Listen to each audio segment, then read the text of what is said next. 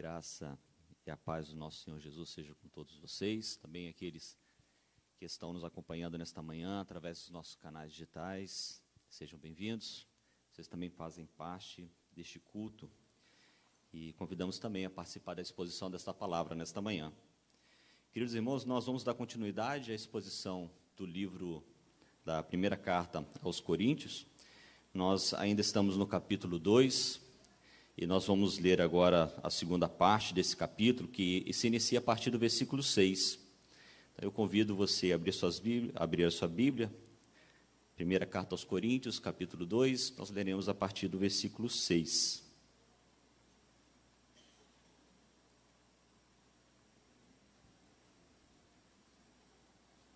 Bem, a palavra do Senhor diz assim: Entretanto, expomos sabedoria entre os experimentados. Não, porém, a sabedoria deste século, nem a sabedoria dos poderosos desta época, que se reduzem a nada. Mas falamos a sabedoria de Deus em mistério, outrora oculta, a qual Deus preordenou desde a eternidade para a nossa glória. Sabedoria esta, essa que nenhum dos poderosos desse século conheceu, porque se tivessem conhecido, jamais teriam crucificado o Senhor da glória. Mas, como está escrito, nem olhos viram, nem ouvidos ouviram, nem jamais penetrou no coração humano o que Deus tem preparado para aqueles que o amam. Mas Deus não revelou pelo Espírito, porque o Espírito a todas as coisas perscruta, até mesmo as profundezas de Deus. Porque qual dos homens sabe as coisas do homem, senão o próprio Espírito que no homem está? Assim também, as coisas de Deus ninguém as conhece, senão o Espírito de Deus. Ora, nós não temos recebido o Espírito do mundo, e sim o Espírito que vem de Deus, para que conheçamos o poder de Deus, para que conheçamos o que por Deus nos foi dado gratuitamente. Louvado seja o Senhor. Meus irmãos, permita fazer uma pequena ilustração introdutória ao assunto que nós vamos tratar aqui nesta manhã. Em 2021, depois de 13 anos de muita pesquisa e trabalho entre a NASA e outras agências, e um investimento que somou a soma de mais de 10 bilhões de dólares, foi lançado na órbita da Terra o telescópio espacial chamado James Webb. Isso foi um, como diz o, o diretor da, da agência, um grande feito para a humanidade. Acontece que em 2022, já pouco menos de um ano depois do lançamento desse telescópio, que tinha como objetivo investigar o espaço, tentar entender a evolução das galáxias e entender um pouco mais a respeito da, da formação dos planetas e estrelas, foram nos mostradas as primeiras imagens, surpreendentes. Eram imagens coloridas e de alta resolução de coisas que o olho humano nunca tinha visto antes. Era impressionante. Mas não somente os olhos. Através da observação desse telescópio, foi divulgada uma sonificação de sons que foram captadas, não som captado propriamente dito, porque o som não se propaga no universo, mas através de cruzamentos, eles conseguiram sonificar alguns sons que vinham de planetas, dessas galáxias, e nós conseguimos ouvir com os ouvidos sons que vinham de longe, distante do universo, e que o olho, que o ouvido humano nunca havia ouvido antes. Para a agência, isso foi um grande feito no entanto, o que nós conseguimos ver ali é que algumas respostas para o anseio da humanidade, como por exemplo, quem somos, da onde viemos, qual é o nosso propósito e para onde nós iremos, ainda não foi respondida. Mesmo com todo o esforço e evolução da ciência, e mesmo com toda a sabedoria e intelectualidade do homem. Queridos, tema da exposição nesta manhã, ela tem como título Somente pelo Espírito. E nós vamos compreender que as respostas que a humanidade precisa, ela não se encontra na imensidão escura do universo. E ela nem pode ser alcançada pela mente mais brilhante e nem pelo instrumento de investigação mais poderoso já construído por toda a humanidade. A resposta que o homem precisa, ela está na cruz de Cristo e esse crucificado. E nós alcançamos isso não pela revelação de instrumentos humanos, mas alcançamos somente pela ação do Espírito Santo em nós. E também ela não pode ser comprada com 10 bilhões de dólares, nem com todas as somas de riqueza que se encontram nesse mundo ou em todo o universo. Ela é dada de forma gratuita para todos aqueles que amam a Deus. Amém? Feita essa pequena introdução, para nós entendermos aqui o assunto que será abordado, eu quero lembrar aos irmãos que nós já tivemos algumas exposições a respeito desses mesmos argumentos que Paulo vai tratar aqui. Paulo, desde o capítulo 1, ele vem tratando alguns argumentos para combater aquilo que eram as dissensões no meio da igreja. Vocês vão lembrar que o primeiro argumento que Paulo tratou foi dizer que a sabedoria de Deus, revelada em Cristo, na cruz, era mais sábia que a sabedoria da humanidade. E não fazia então sentido ah, os irmãos de Corinto valorizar aquilo que era sabedoria humana, aquilo que eles davam muito destaque, a sofia, a eloquência, o entendimento humano. Ele vai dizer também, provocar a igreja, para dizer o seguinte: olha para o meio de vocês, olha para a membresia de vocês. Vocês conseguem observar que não existem muitos sábios, muito entendidos, muitos nobres, muitas pessoas boas, muitas pessoas de destaque da sociedade? Então, não faz sentido também ter dissensão, dissensão ou criar acepção de pessoas no meio de vós. O outro argumento que ele vai colocar, e aí nós entendemos isso na mensagem passada do pastor Vitral, era o sentido e a característica da pregação que Paulo trouxe na igreja de Corinto. Ele diz que ele não foi ali para usar de sabedoria humana, ele não foi ali para usar de eloquência ou de instrumentos que poderiam fazer a mensagem ser mais agradável, mas ele decidiu apenas pregar a Cristo e a esse crucificado, a mensagem da cruz. Veja, irmãos, isso não quer dizer que não seja importante é, nós estudarmos, sermos, é, compreendermos é, as coisas, é, termos conhecimento ou queremos crescer em aprendizado. Não é isso que Paulo quis dizer nesse argumento. Ele, o que ele quer frisar nesse momento é que nossa pregação ela não pode chamar a autopromoção para nós mesmos. A nossa pregação ela tem que apontar para a sabedoria e a grandeza daquele que é o Deus remidor da nossa alma. A grandeza de Deus, não a nossa eloquência ou a nossa, nosso, a nossa autopromoção. E Paulo ele vai terminar então esse último argumento é, usando a seguinte expressão: a minha palavra e a minha pregação não consistiram em linguagem persuasiva de sabedoria, mas de demonstração de espírito e de poder. Ora, então, algumas pessoas podem dizer assim: então Paulo não tinha nada para ensinar? Se ele não vai trazer nada, o que, que ele, se não vai trazer sabedoria, não vai trazer eloquência, não tem nada então para nos trazer? Na verdade, Paulo vai dizer que ele tinha uma sabedoria e que ele tem uma sabedoria para ensinar mas que essa sabedoria, ela não vem da mente humana, ela não vem da percepção humana, ela vem de Deus. E nós vamos tratar exatamente essa questão, essa sabedoria, como essa sabedoria nos é revelada nessa perícope que nós lemos aqui. Esse capítulo 2, essa parte, ela é, ela é um pouco extensa, ela vai do, cap, do versículo 6 ao versículo 16, então nós dividimos isso em duas partes, e hoje nós vamos tratar a primeira parte, que vai do versículo 6 até o versículo 12, parte que nós lemos aqui. Então vamos ao texto. O versículo 6 diz assim: Entretanto, expomos sabedoria entre os experimentados. Então, meus, meus irmãos, Paulo tinha uma sabedoria para ensinar. Só que essa sabedoria que Paulo está destacando aqui, era uma sabedoria que só pode, só pode ser compreendida por aqueles que são espirituais. E que, o que são as pessoas espirituais? São aquelas pessoas que receberam o Espírito Santo, que entenderam através do Espírito Santo a mensagem da cruz. Veja só, irmãos, aqui Paulo ele vai começar a tratar o verdadeiro problema da igreja de Corinto.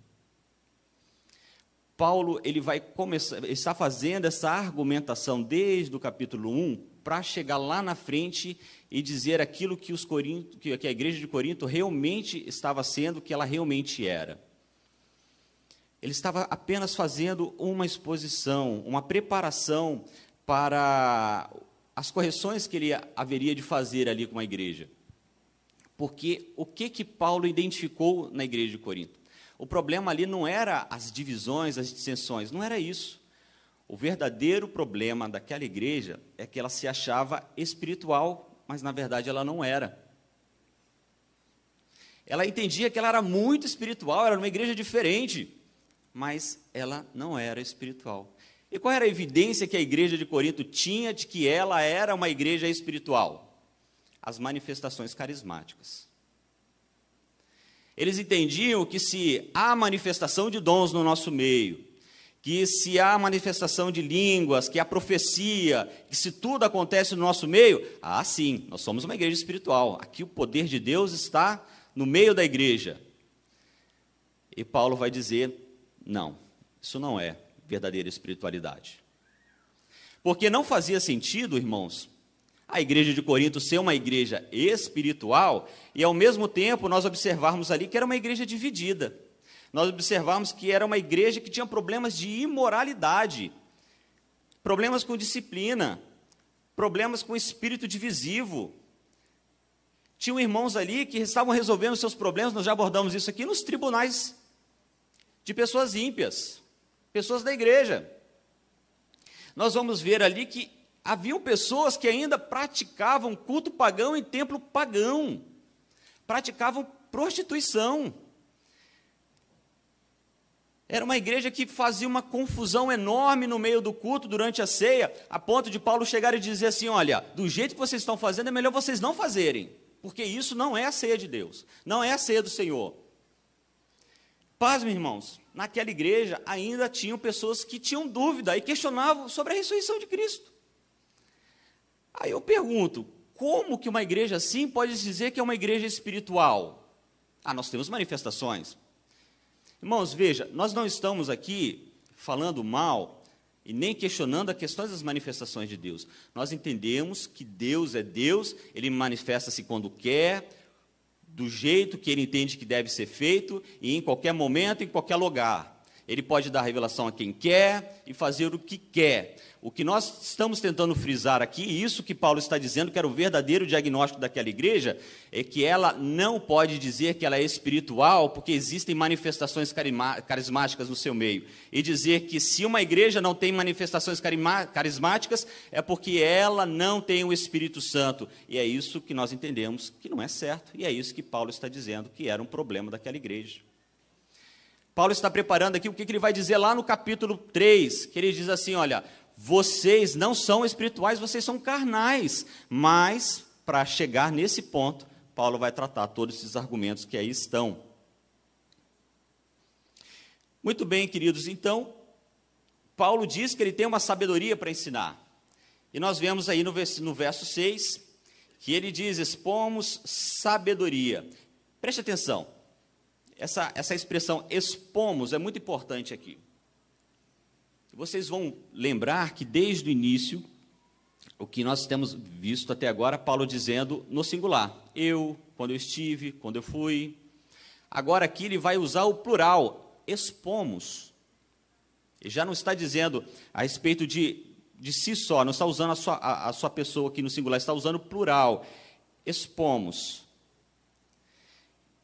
Quem é esse esse termo dos nós aqui que, que Paulo está usando? Ele está fazendo referência à interpretação mais segura aqui é a respeito dos discípulos de Deus, os apóstolos, a qual Paulo também fazia parte, aqueles que receberam conhecimento, aqueles que estiveram com Cristo receberam a mensagem de Cristo, transmitiram a, a, esse conhecimento para a igreja é, daquela época, que transmitiram através dos evangelhos e que eles estão expondo. O que Paulo está querendo dizer aqui, que a sabedoria que ele está aplicando à igreja, que ele está anunciando àquela igreja, ela é uniforme, ela não tem diferença entre os mestres da igreja, ela é a mesma.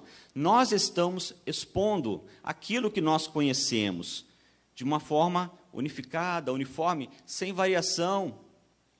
Isso é muito importante para que possamos compreender, porque a sabedoria que Paulo está pregando aqui é a sabedoria que vem de Deus através de Cristo na cruz. Essa é uma sabedoria muito difícil de ser compreendida pelo, pela razão humana. A sabedoria de Deus se revela em Cristo através da cruz. É difícil para a humanidade entender que um Deus que tinha tem poder para tantas coisas, que criou todas as coisas, ele decidiu de forma muito humilde descer nesse plano, receber a culpa que era nossa, subir em uma cruz que era sinal de humilhação, em se entregar por nós. A humanidade é, é difícil para os intelectuais compreender esse tipo de situação. Mas a mensagem é justamente a mensagem da cruz, da sabedoria que Paulo estava pregando era justamente essa. A cruz é o julgamento de Deus sobre a arrogância humana. Era o julgamento de Deus sobre a arrogância, de um, arrogância humana. A humanidade tenta buscar poder, mas Cristo mostra o seu poder se humilhando. E Paulo vai mostrar isso daqui porque ele queria mostrar para a igreja de Corinto que não faz sentido, então, nós criarmos é, essas, essas dissensões, essas divisões, buscarmos sabedoria humana para tentar achar soluções para os nossos anseios, porque a mensagem, a sabedoria de Deus, ela se revela em Cristo, de uma forma humilde, aquele que subiu a cruz por nós. E ele vai dizer que essa sabedoria agora é uma sabedoria que é exposta aos experimentados. Experimentados aqui também tem o mesmo significado de maduros. E essa referência, ela está fazendo agora a todos aqueles que receberam e entenderam a mensagem da cruz através do Espírito Santo. Quem são os maduros? Foram os apóstolos, e foram todos aqueles que aceitaram Jesus. São você, é você, sou eu, a igreja bendita de Deus, os maduros que têm recebido a mensagem e compreendido a mensagem da cruz. E era exatamente isso que Paulo estava batendo na igreja de Corinto. Porque do jeito que eles estavam agindo, mostrava o seguinte: olha, vocês não estão entendendo a mensagem da cruz. Vocês, se diz, vocês dizem ser espiritual, vocês estão dizendo que são espirituais, mas vocês aparentemente demonstram através dos seus atos não serem espirituais. Veja, irmãos, como é importante nós entendermos isso. Espiritualidade, ela não é demonstrada simplesmente ao ato de ir para a igreja, de estarmos aqui cantando e louvando a Deus, de cumprirmos as obrigações que a igreja estabelece. Mas sermos espirituais é reconhecermos de fato aquilo que Cristo fez por nós na cruz do Calvário. E não simplesmente reconhecer isso com a, a, nossa fala, nós reconhecemos, mas é com os nossos atos e nossas atitudes. O nosso testemunho é julgado o tempo todo. Se nós dissermos que somos de Cristo e fazemos aquilo que Cristo diz que não é para nós fazermos, nós estamos testemunhando de forma errada, equivocada. E é isso que Paulo ele destaca aqui para que nós possamos até meditar e pensar na, em quais são as nossas atitudes quando nós falamos que somos convertidos de, por Cristo. Será que as nossas atitudes demonstram realmente a nossa conversão? Muito bem, então nós vemos aqui que Paulo fala dessa sabedoria, diz que essa sabedoria é uma sabedoria de Deus, não é uma sabedoria humana, mas agora ele vai também dizer que essa sabedoria tem uma origem. E a palavra de Deus continua dizendo: não, porém, a sabedoria deste século, nem a dos poderosos desta época. Paulo destaca aqui, com muita ênfase, que o que ele está ensinando não é fruto da mente humana. O evangelho não é fruto da mente humana. A mensagem, a sabedoria de Deus, ela vem da eternidade. Ela vem de Deus, ela nasce de Deus, é para de Deus para conosco. Não nasce do delírio humano, do pensamento humano, da investigação humana. E é muito importante nós entendermos isso, irmãos, porque existem muitas mensagens, muitos argumentos, muitos pensamentos que dizem ser pensamentos cristãos, mas não são. São pensamentos, são é, ensinos, doutrinas que nascem da mente humana. Tudo que nasce da mente humana para trazer anseio para a alma humana ela causa prisão. Ela traz cadeia para a alma e para a vida do homem, não a liberdade, que a palavra de Deus ela tem, tem um objetivo. O que nasce da mente humana, doutrinas, regras, leis sem base bíblica, elas transformam o homem em um ser aprisionado quando na verdade a verdadeira sabedoria tem o objetivo de libertar o homem e compreender a revelação real de Deus.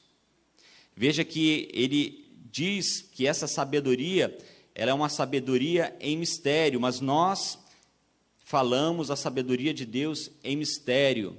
Veja aqui que esse mistério não é um mistério místico, não é algo místico.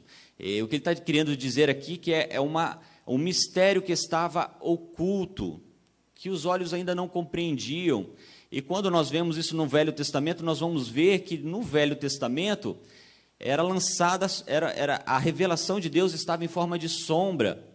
Ela não estava plenamente revelada ainda, porque Cristo ainda não havia se revelado, mas eram suficientes, eram revelações suficientes para que o homem, ele pudesse, né, o judeu piedoso, ele pudesse ser salvo pela graça, ele entender a graça de Deus. Então nós vemos que lá no passado, Abraão, Moisés, Davi, eles todos eles foram salvos mediante a graça. Mas nós entendemos que lá no Velho Testamento, o que nós vimos era sombra, não estava plenamente revelado. Eram símbolos, eram é, figuras, eram tipos que ainda não se haviam revelado. Agora, em Cristo, nós vamos ter essa revelação, esse mistério, essa sabedoria plenamente revelada. E é por isso que Calvino, certa vez, ele disse que é impossível que nós possamos conhecer a Deus se Deus não se revelar a nós.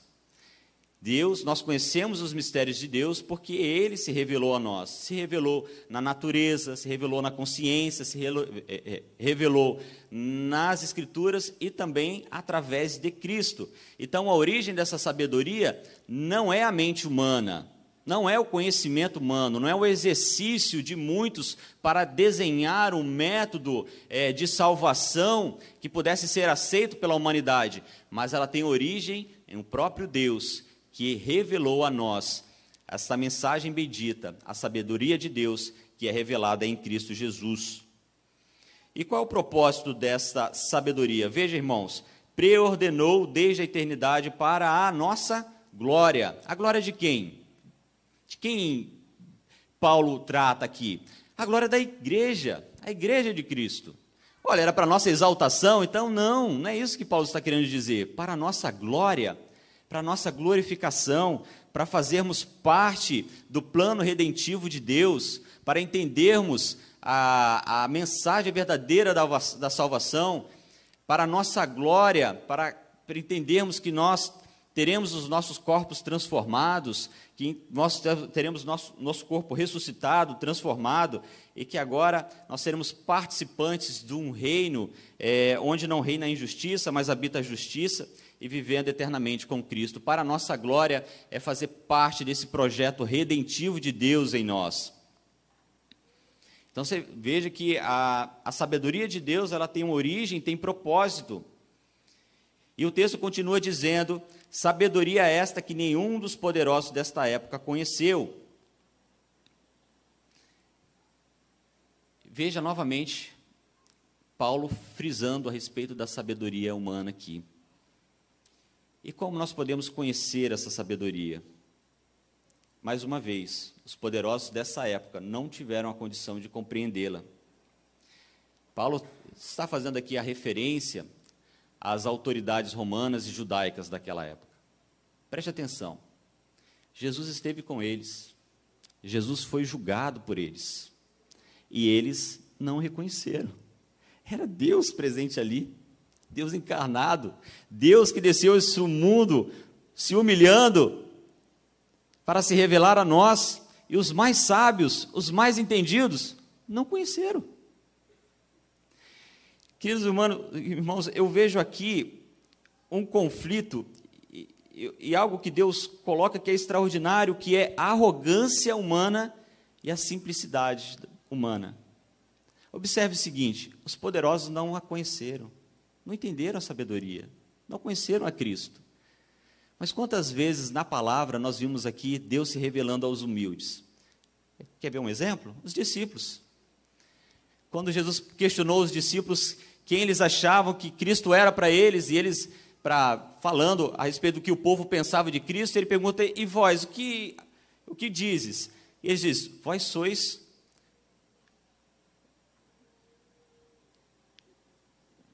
Tu és o Cristo, né? Desculpa, irmãos. Tu és o Cristo, o Filho de Deus. Veja, os discípulos não tinham nenhuma virtude ali, eram pessoas simples, mas eles reconheceram Cristo como Filho de Deus, o Salvador do mundo. Quer ver um exemplo mais forte que isso? O cego Bartimeu, que eu acho que tem muito a ver com a nossa condição. O cego Bartimeu, quando vê a Cristo, ele diz: Filho de Davi, tem misericórdia de mim. Mostrando ali que um cego, um mendigo, um pobre, entendeu que a misericórdia, ela vem de Cristo para com ele, e ele só conseguiu compreender isso porque Cristo se revelou a ele. Jesus, filho de Davi, tem misericórdia de mim. Um conflito entre o ego humano e a humildade. Deus não está preocupado com o recurso, com o poder, com as qualidades do homem, mas Ele está preocupado em simplesmente se revelar àqueles que necessitam de salvação, um povo escolhido, um povo eleito, um povo que Deus separou para si e ele não precisa dos nossos recursos tecnológicos ou da nossa mente perfeita e intelectual. Mas isso é uma ação plena e somente do Espírito Santo para conosco.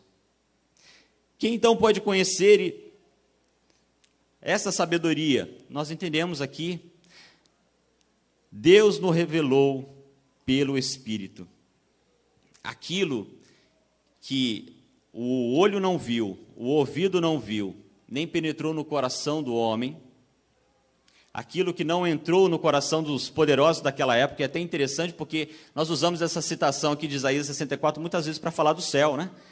Aquilo que o olho não viu, o ouvido não ouviu, nem penetrou no, no, no coração do homem, é o que Deus está preparando, é o céu. Não, ele está dizendo aqui a respeito da mensagem de Cristo, a sabedoria de Cristo, que os poderosos daquela época não entenderam, por isso é importante nós entendermos o contexto do texto aqui. Ele vai dizer a respeito dos poderosos que quando Cristo se revelou e eles não compreenderam, mas quem então conheceu? Aquele que o Espírito se revelou. Queridos, Deus, através do Espírito, ele tem revelado a respeito da mensagem de Cristo na cruz. É somente pela ação do Espírito Santo que nós vamos compreender essa mensagem maravilhosa. Não tem outra forma.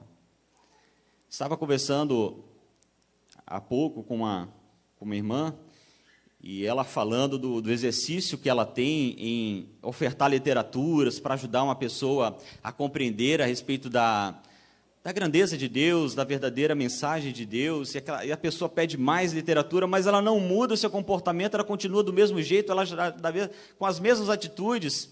E aí nós vamos perceber que não somos nós que convencemos as pessoas, mas é o Espírito. Mas então nós temos que deixar de mão e parar de insistir com essas pessoas? Não, não é isso. Nós temos que insistir. Se a pessoa pede, nós falamos. Se ela quer uma resposta, nós pegamos a Bíblia, abrimos com ela, nós orientamos, nós compartilhamos boa literatura, mas o convencimento dessa pessoa não vai partir de nós. É somente pelo Espírito.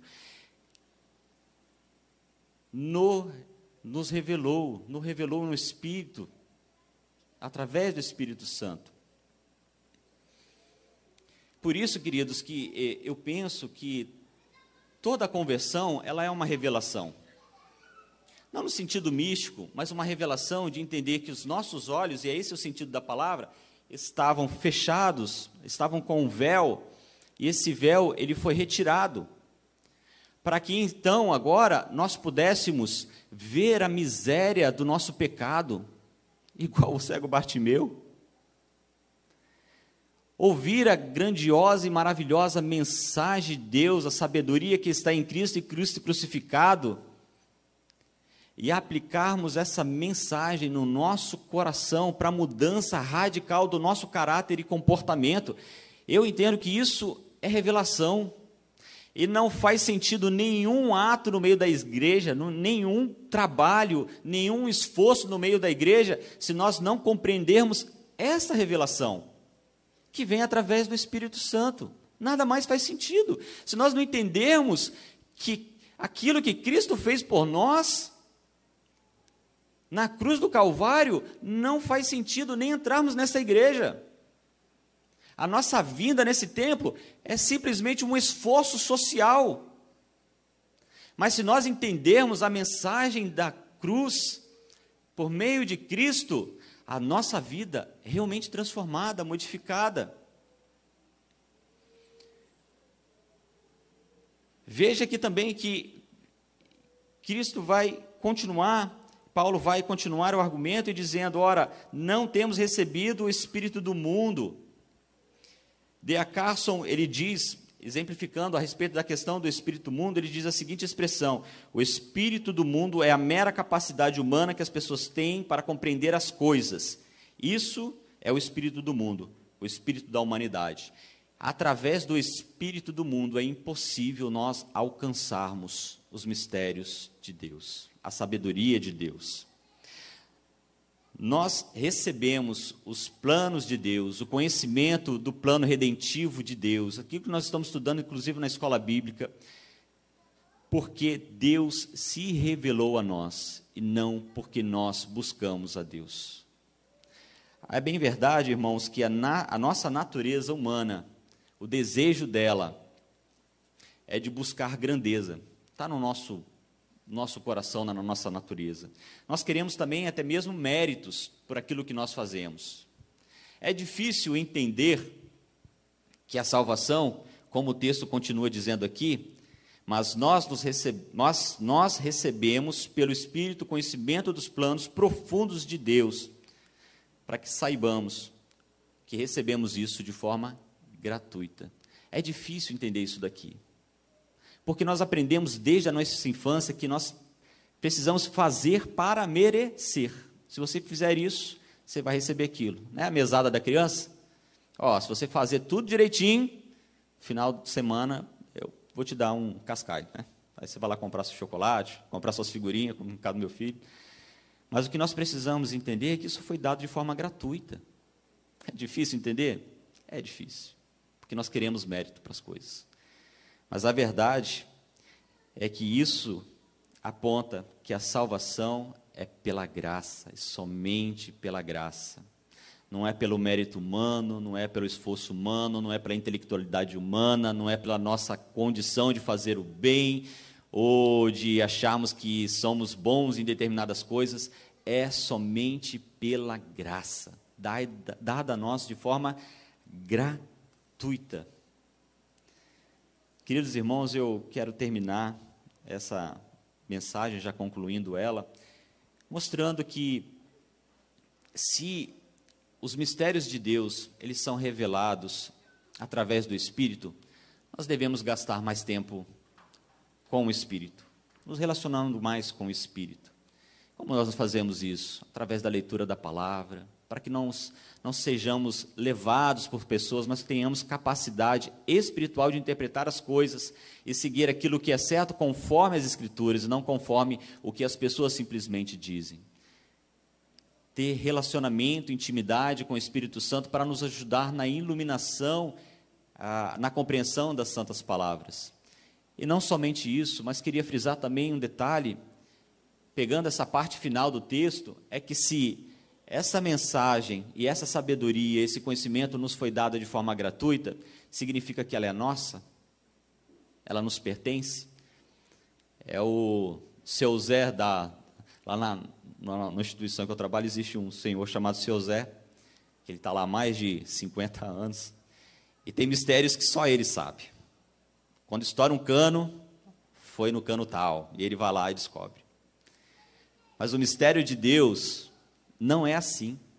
O mistério de Deus nos foi dada de forma gratuitamente, mas não é para ficar conosco, é para ser compartilhada.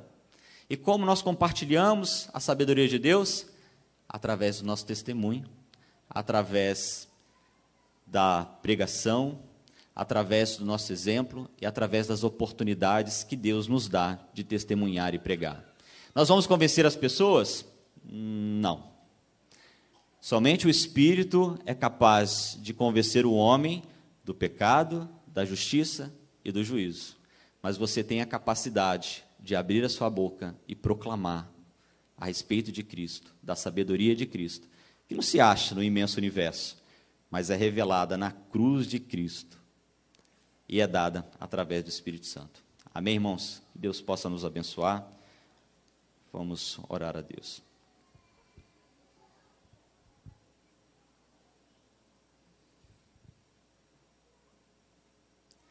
Senhor Deus, nós glorificamos o teu santo nome, bendizemos pela oportunidade de expormos nesta manhã essa bendita palavra, sabedoria do Senhor para nós. Nós pedimos aqui, Deus, que ela possa ser absorvida pela nossa mente e coração e que possamos, ó oh Deus, aplicar na nossa vida, na nossa conduta, na nossa prática.